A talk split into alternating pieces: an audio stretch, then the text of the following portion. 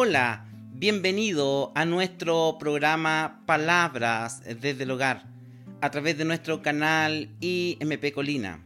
Le queremos también, estimados amigos, recordar que se pueden suscribir para que le lleguen todas nuestras notificaciones a su hogar. Queremos también recordarles que estamos en las plataformas digitales a través de IMP Colina y Nier. En esta mañana de día lunes quiero compartir con cada uno de ustedes una reflexión de la palabra del Señor. Quiero leer la palabra en el libro de Romanos capítulo 8 versículo 18. Dice así, pues tengo por cierto que las aflicciones del tiempo presente no son comparables con la gloria venidera que en vosotros ha de manifestarse. Hemos titulado este sermón El poder de Dios en la aflicción. Algunas eh, comunas de este Gran Santiago, que hemos estado casi por tres meses en cuarentena y en confinamiento, han empezado a, salir eh, y a levantarse esta, este confinamiento. Pero han sido meses duros, difíciles, desde marzo hasta esta fecha. El virus ha llevado mucha pena a muchos hogares en nuestro querido país. Ya vamos por sobre los 9.000 eh, personas que han fallecido. Y eso obviamente lleva tristeza, dolor, en las condiciones que es este virus, que es muy solitario. Por eso, estimados amigos, quiero en esta mañana decirle a cada uno de ustedes que siempre debemos de tener presente que en toda la historia del pueblo de Dios hubieron grandes hombres que estuvieron bajo la aflicción. Es importante entenderlo desde ese punto de vista. Muchos pasaron tristeza, momentos eh, de angustia, eh, momentos de em, dolor en sus mismos cuerpos físicos.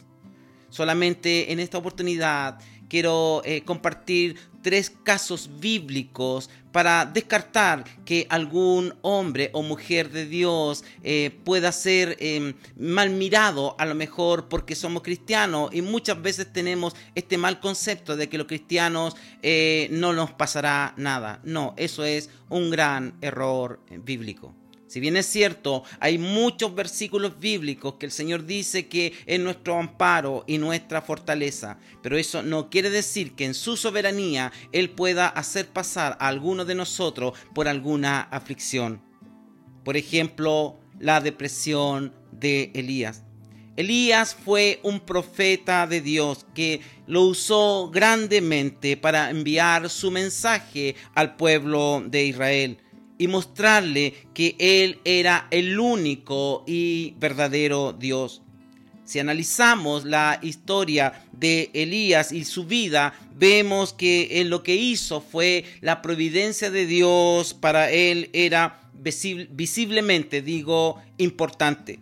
Elías fue el hombre que Dios eh, sustentó milagrosamente en una cisterna. Elías fue el que Dios lo ayudó para derrotar a los eh, Baales y a los eh, dioses de Acera. Elías fue el que resucitó a una persona. Elías fue el que Dios usó para darle aceite a una viuda. Elías fue el que hizo caer fuego del cielo. Pero ahora él está desanimado y lo único que quiere y desea es morirse. El libro de Primera de Reyes, capítulo 19, versículo 4 dice, Él anduvo por el desierto un día de camino y vino y se sentó bajo un enebro, pidió morirse y dijo, basta ya, Señor, toma mi vida, porque yo no soy mejor que mis padres. Es importante poder comprender que muchas veces estamos y Dios permite que pasemos eh, aflicciones, dolores y situaciones en nuestras vidas personales. Elías aprendió a no desconfiar de la compañía de Dios, pues cuando estaba en esa circunstancia, en plena depresión, Dios envió un, un, soplido en un viento apacible para demostrarle que Él estaba, Dios estaba con el gran profeta Elías.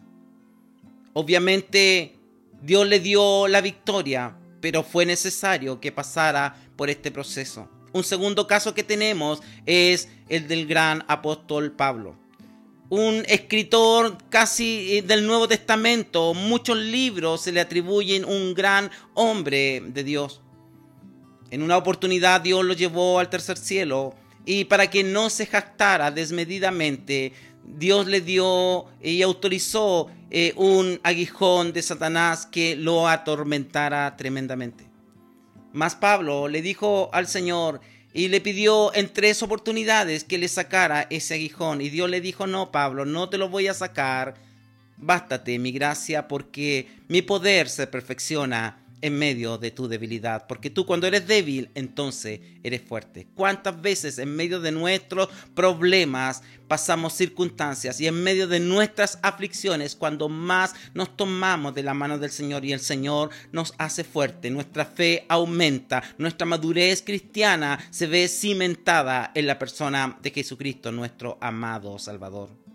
Un tercer caso que quiero compartir con cada uno de ustedes es el caso de Job un fiel hombre, no había otro justo, dice las escrituras en el libro de Job capítulo 1, versículo 1, como él.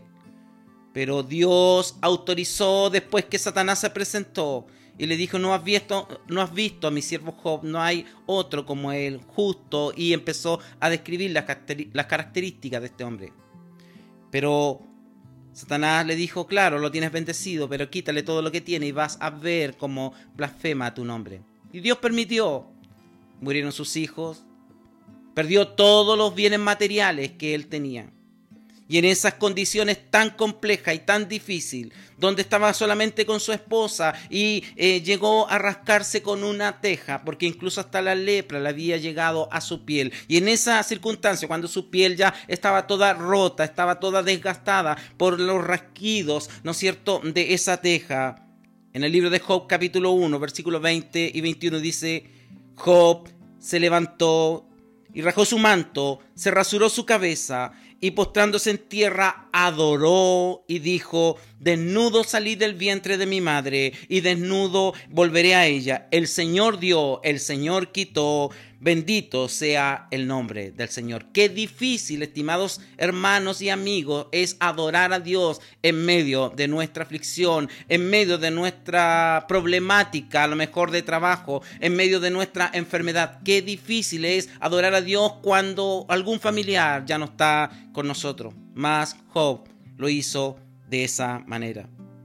La palabra del Señor nos invita en este texto que hemos leído en esta mañana pues tengo por cierto que las aflicciones del tiempo presente no se compara con la gloria venidera que en nosotros ha de manifestarse. Quiero decirle que todo lo que pasamos en esta vida no tiene comparación con lo que Dios tiene prometido a sus hijos. Con Él estaremos por una eternidad. Así que les quiero decir en esta mañana, ánimo, fortaleza, Dios está con ustedes, aunque esté pasándolo mal, aunque la situación sea compleja y difícil, reciban esta palabra del Señor. No se compara en nada la gloria venidera. Así que yo lo animo a que su fe esté cimentada en Jesucristo, nuestro único y suficiente Salvador. Que el Señor les bendiga en esta mañana y que esta palabra pueda ser fortaleza en momentos de aflicción y en momentos de dificultad en su vida. Quiero recordarles también que se puedan suscribir a nuestro canal IMP Colina y que así le puedan llegar nuestras eh, notificaciones a través de nuestro canal IMP. Y no se olviden también que estamos en nuestras plataformas digitales a través de IMP Colina y Nier.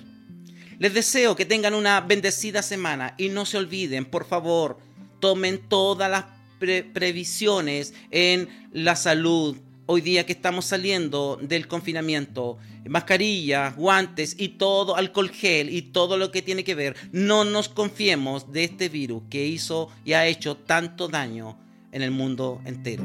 Que Dios les bendiga.